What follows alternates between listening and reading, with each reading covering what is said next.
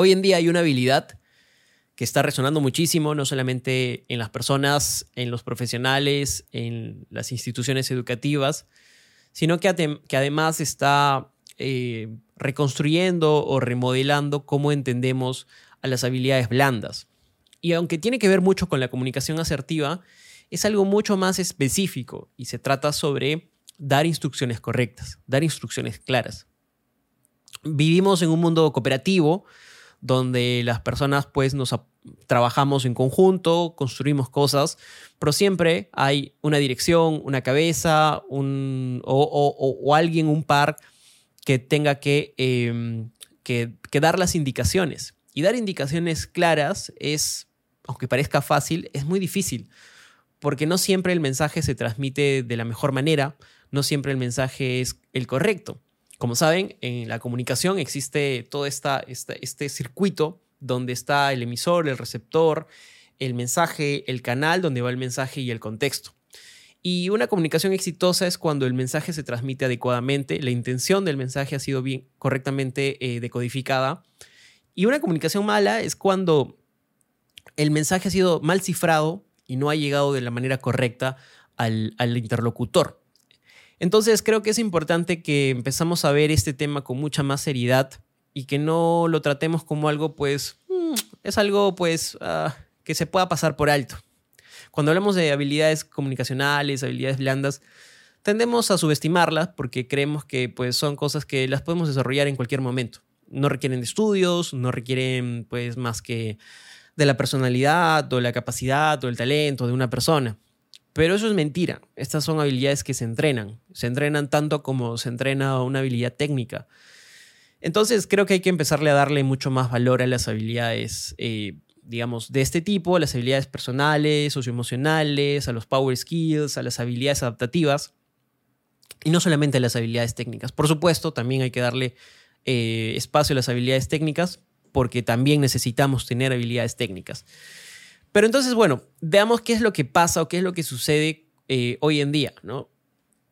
en el día a día, en, nuestro, cotidiano eh, andar, eh, muchas veces los problemas que surgen son justamente de la falta de instrucciones claras. Mm, tenemos crisis institucionales, crisis políticas, solamente porque no hemos podido comunicar asertivamente algo que queríamos. Y esto cuando se trata de dar instrucciones es mucho más, eh, no sé si peligroso, pero es mucho más importante tal vez, porque estamos tratando de, construir o desarrollar algo. ¿Se imaginan si un jefe de obra diera malas instrucciones a sus obreros? Esa construcción terminaría mal hecha. Y de hecho ocurre. Por supuesto, también, ¿qué pasaría si en una batalla o en el fragor de una batalla el comandante diera malas instrucciones? Pues están vidas en juego. Y si bien nosotros no manejamos vidas o, digamos, no nos jugamos con ese tipo de, de cosas, sí es importante que podamos aprovechar, digamos, el potencial que, tienen otras personas en, que trabajan con nosotros, eh, los recursos con los que estamos trabajando, para que todo esto se, optimice o se dé de la mejor manera, evitar los reprocesos, evitar pues, las, discusiones, las malas, las malas interpretaciones que además llevan a resultados no deseados. Si hablamos de la inteligencia artificial, que es una tecnología que estamos adoptando y inevitablemente, y que va a ser mucho más fuerte, ya lo es.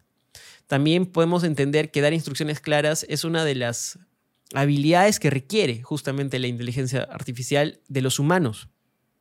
Hablamos de que la inteligencia artificial podría quitarnos los empleos, podría quitarnos los trabajos, podría quitarnos muchas cosas, y tal vez sí, en algunos casos. Pero hay algo muy humano, que es la capacidad de, de poder domar a las máquinas. Y en ese sentido, con esa analogía, creo que es importante saber de qué manera podemos aprovechar el potencial de estas máquinas, de esta inteligencia artificial, desde nuestro lado, ¿no?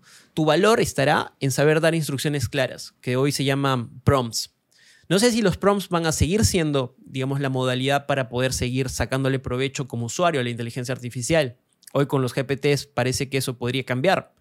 Pero de cualquier manera, igual es importante poder tener esta habilidad desarrollada y desarrollarla, porque quizás no la inteligencia artificial generativa de texto, pero sí tal vez la generativa de imagen o la generativa de videos o la generativa de otro tipo de recursos requieran que seamos lo más claros y precisos.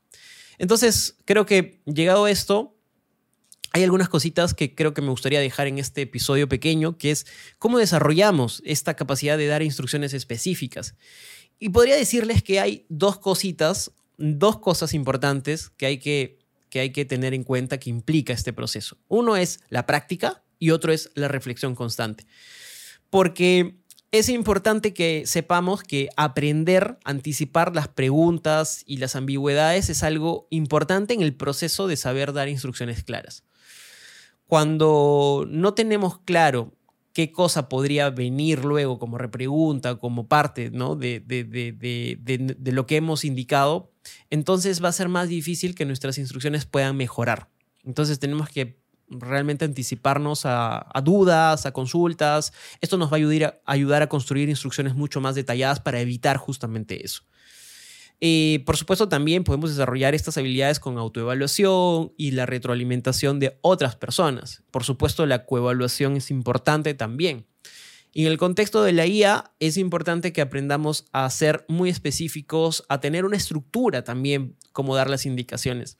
Hay estructuras sugeridas para dar indicaciones que tienen que ver como, por ejemplo, primero pintar un contexto. El contexto ayuda a situar dónde nos encontramos. No es lo mismo hablar de, por ejemplo, em, eh, qué es la gata, ¿no? Que, que, que podría ser el animal, que bien podría ser también el instrumento que se utiliza ¿no? en, para, para, cambiar llantas en los autos. Entonces tenemos que dar un contexto para que puedan entendernos sobre qué estamos hablando. Y luego, por supuesto, dar indicaciones pauteadas y pedir un resultado final. ¿no? Exigir que exista un proceso que se dé de una manera determinada. Por lo tanto, también tenemos que conocer cómo, cómo se da ese proceso, cómo, se, cómo, se, cómo sucede ese proceso. Entonces, eh, dicho esto, Solamente para acabar este podcast, me gustaría em, darles algunas recomendaciones en temas de, comunicación asertiva que creo que podrían ser importantes para mejorar la habilidad de dar mejores instrucciones. La primera es definir objetivos claros.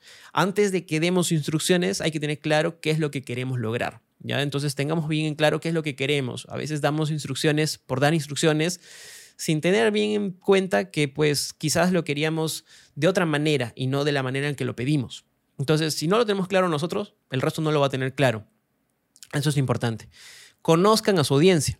Si estamos tratando con seres humanos, bueno, no con inteligencias artificiales, también hay que adaptar las instrucciones al nivel de comprensión que pueda tener la persona, a la experiencia, eh, no solamente a eso, sino a su, digamos, a su personalidad. Si una persona que es quizás muy impulsiva, no, va a escuchar todo esto, hay que dar instrucciones más concisas, más pequeñas. Si es una persona que sí se toma el tiempo para, digamos, procesar toda la información, quizás sí podemos ser más detallados. Entonces hay que aprender con quiénes nos estamos relacionando para poder empezar a formular nuestras instrucciones. Luego hay que ser muy específico, pero conciso. Entonces lo importante es, como les dije, tratar de eh, evitar las ambigüedades, usar palabras claras, no rebuscadas, palabras simples que los pueda entender cualquiera y no sobrecargar de información.